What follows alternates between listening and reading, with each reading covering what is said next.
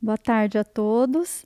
É, meu nome é Alessandra, eu sou médica coordenadora do PCMSO aqui do Secov Med e estou aqui com o Wagner, que é nosso técnico de segurança, e a Marcela, que é a nossa fisioterapeuta, para falarmos um pouco sobre esse assunto tão importante, né? E tirar algumas dúvidas em relação à medicina ocupacional. Algumas questões é, foram abertas para nós estarmos discutindo sobre esse assunto, e a primeira é para que serve as NRs. E eu vou passar a palavra para o técnico segurança Wagner para ele estar tá nos explicando né, com mais propriedade. Boa tarde a todos.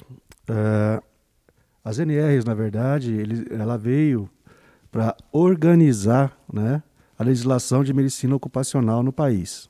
Tá? É uma legislação que ela não é nova, é bem antiga, e só que quando ela foi criada, quando foi estabelecida, né, sancionada, ela era bem generalizada, né, não era organizada. Então, as NRs, houve a necessidade de eh, organizar. Foi aí que nasceu as, as NRs, a partir de reuniões que houve entre várias classes profissionais. Tá? As primeiras NRs surgiram em 1977, tá? através da Lei 6.514, de 22 de dezembro. Já houve uma modificação em 1978, e a partir daí já houve, né, conforme a mudança de tecnologia também, em vários setores de nossas atividades econômicas, é, houve a necessidade também de mudar a legislação. Então, já mais ou menos, já houve mais ou menos 20 alterações na legislação. A segunda questão para a gente debater hoje seria quais são os programas de controle médico da saúde ocupacional. Né? Então, a saúde ocupacional, é, a importância, lembrar um pouquinho da importância né, para ela estar tá, é, abrangendo os cuidados né, dos profissionais de um modo geral, né, de vários segmentos, né, que, que estão é, dentro né, das normas, como o Wagner já explicou.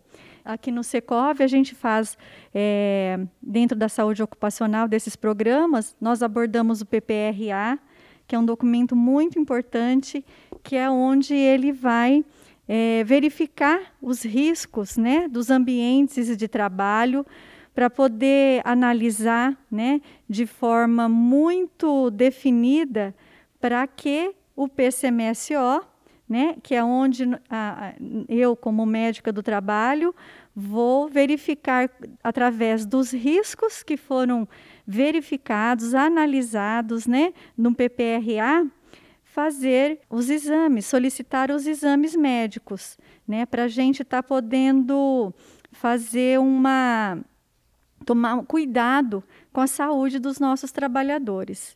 Né? Então, são dois programas muito importantes, fundamentais, para a gente estar tá podendo é, conhecer né, o ambiente de trabalho, saber a, que, a quais riscos os nossos trabalhadores estão expostos e quais as ações que nós devemos ter né, em relação a isso. Então, para que as pessoas não adoeçam, né, para que a gente aborde sempre a prevenção né, das doenças então, eles são importantes, muito importantes para isso. Talvez o Wagner gostaria de falar alguma coisa mais do PPRA. O PPRA, Programa de Prevenção de Risco Ambiental, ele é estabelecido para fazer o levantamento de risco no ambiente de trabalho, seja ele qual for, independente do ramo de atividade da empresa. No nosso caso, condomínios. Tá? Então, o PPRA ele vai fazer é, a verificação se há muito ruído, porque a gente sabe que tem as pessoas, né? É, e alguns setores, né? Como zeladoria, é, faxina, é, jardinagem, né? Tem alguns equipamentos que são ruidosos, né?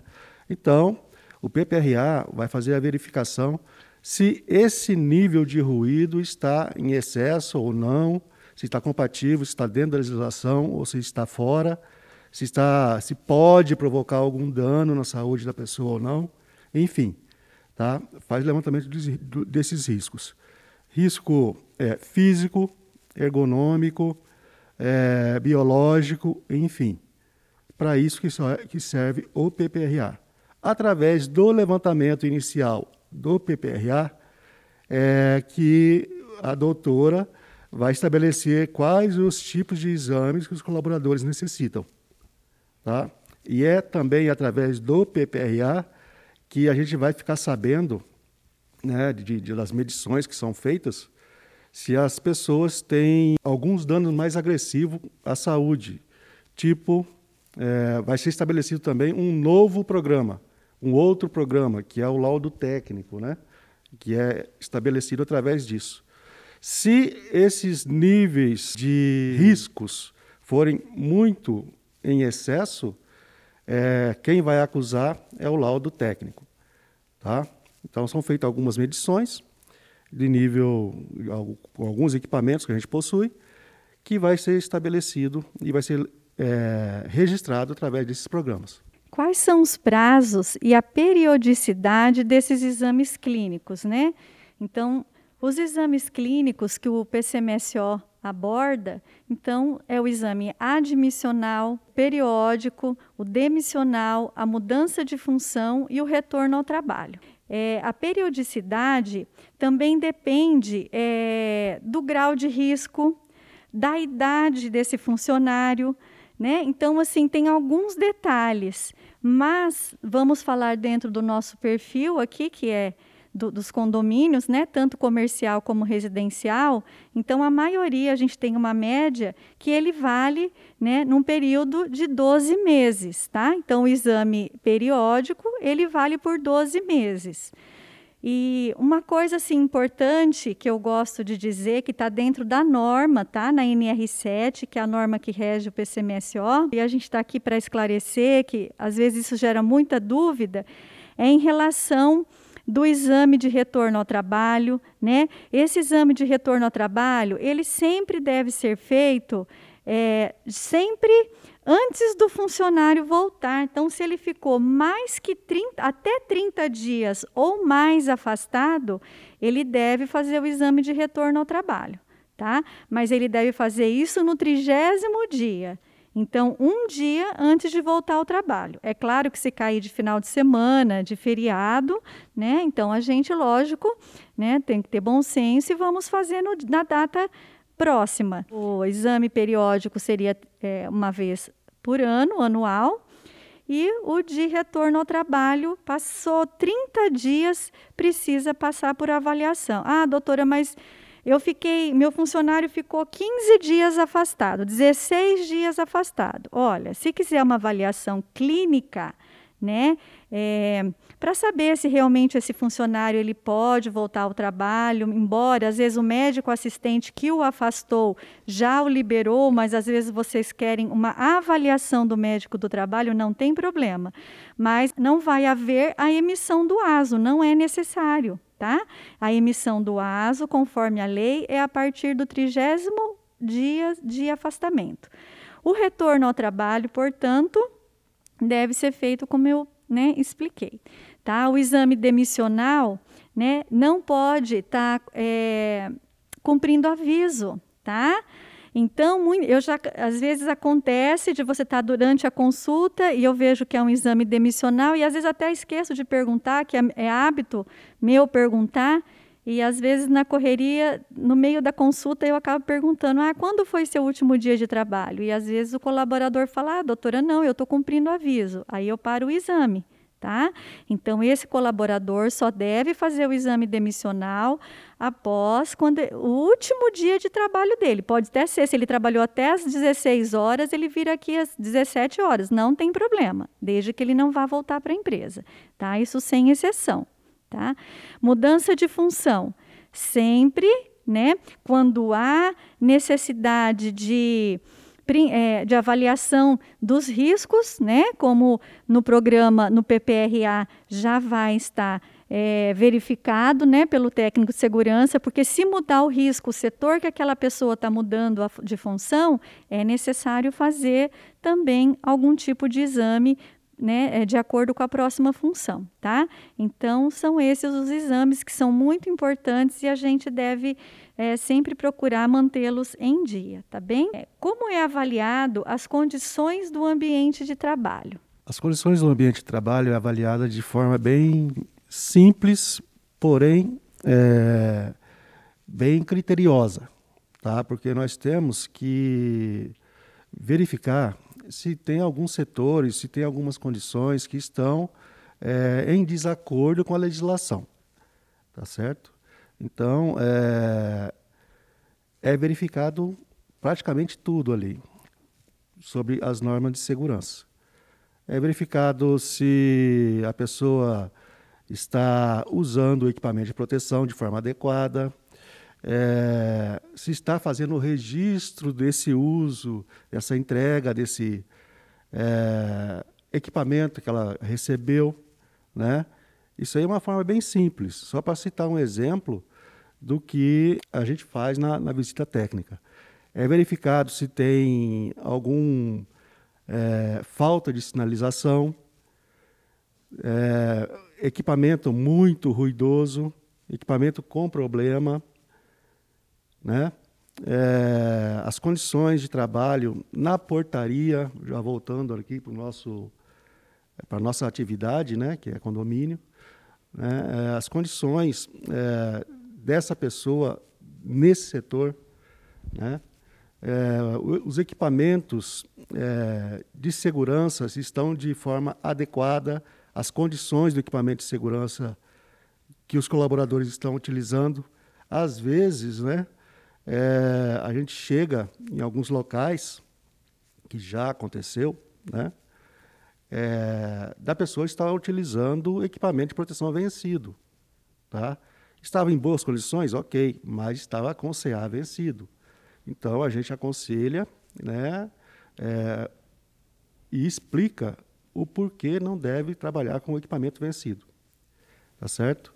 Então tem que estar dentro das normas, não, não pode. Então, verificamos se em escada tem sinalização, faixa amarela ou antiderrapante, enfim, é esse tipo de critério que a gente usa para verificar as condições de trabalho. Tudo no sentido de fazer a prevenção de acidentes no local de trabalho. Tá? O que nós não queremos é que alguém se acidente. Até porque né, ninguém sai de casa pela manhã né, para se acidentar. Não é? Então, não é esse o objetivo, e com certeza também não é esse o objetivo do empregador. Né? Então, é, nós fazemos uma visita técnica de forma é, simples, objetiva e muito criteriosa. Como é feita a análise ergonômica do trabalho? A análise é feita de uma forma bem sucinta é, sempre avaliando né, as condições do, de trabalho do funcionário e também para melhorar essas condições de trabalho dele, né? Ah, também de uma forma bem simples, ah, para que ele se sinta melhor executando a tarefa do dia a dia dele. Quais são os riscos que são verificados numa visita técnica no condomínio? Os riscos são é, especificamente é, que estão nas normas, né?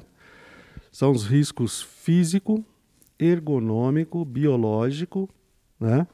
É, riscos de acidentes ou mecânicos.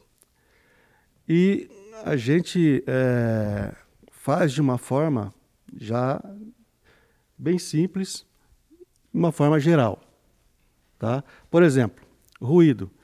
É, Geralmente, nos condomínios, existe a máquina de lavar de alta pressão, que é usado muito por faxineiro e zelador. Né?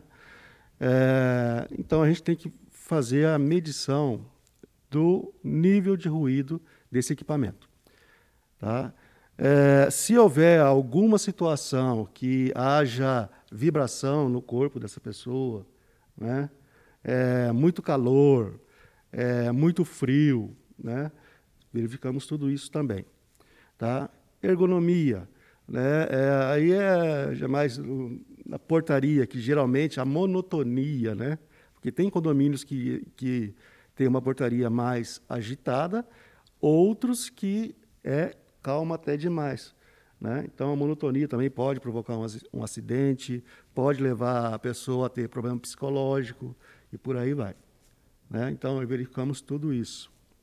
Tá? É, biológico, temos muitos problemas, né? não problemas, é, mas a gente instrui as pessoas né? quanto a, ao lixo, transporte de lixo. Né? Então, existe o problema também quanto ao lixo, não é, é, só o contato ali, né? existe o problema também ergonômico. Se a pessoa não tem um carrinho para transportar esse lixo, né? É, também ele vai ter um problema de excesso de peso, levantamento de peso, transporte de peso, aí já é ergonomia. Né? Então, todos esses tipos de riscos a gente tem que verificar. Nós temos que ter essa sapiência, né, para verificar tudo isso de uma forma geral, de uma forma global, né?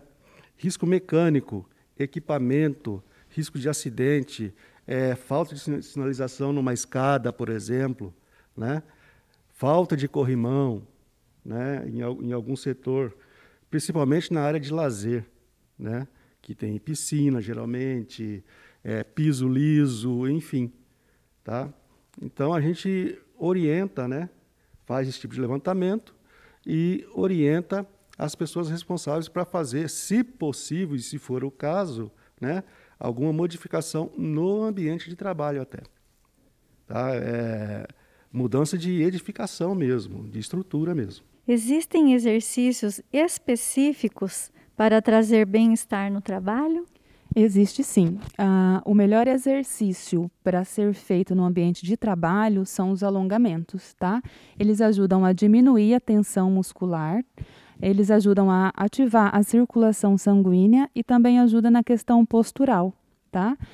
É, o principal alongamento que deve ser feito é o alongamento de cervical, que é onde é concentrado é, a maior tensão, toda a tensão do corpo, do, do dia a dia, do trabalho é concentrada mais na região cervical e ombros, então é muito importante alongar, tá? A coluna também, para ajudar na questão da postura. Uh, e pés e braços para a questão de, de, de prevenir lesões futuras de trabalho. As pernas, principalmente, principalmente quem trabalha em pé, né? Ah, muita gente trabalha em pé, tem um pouco de sobrepeso, então é importante alongar para diminuir esses tipos de lesões que podem ocorrer durante o trabalho. Quanto tempo, Marcela, que você sugere? Uns, tirar uns 10 minutinhos antes, principalmente de, de começar a trabalhar. Um, alongar por 10 minutinhos e durante o, o, período de serviço também, se puder tirar uns 10 minutinhos, horário de almoço, antes de retornar ao trabalho depois do horário de almoço. Se conseguir tirar uns 10 minutos para fazer um alongamento, já ajuda bastante a prevenir lesões. Além de serem fundamentais, os EPIs precisam passar por manutenção periódica, higienização. O que precisa ser avaliado nesses EPIs? Alguns equipamentos de proteção, ele já por si só, através do seu, da sua utilização, eles têm o seu prazo de validade é, na prática, não pelo prazo legal, mas na prática, basta um, um olhar né, é, simples, a gente já vê que precisa trocar aquele equipamento. Tá? Algum equipamento que ele é compartilhado, que ele tem várias partes no equipamento, por exemplo, um respirador mais sofisticado, um respirador de, de gases, por exemplo, que tem o filtro, né?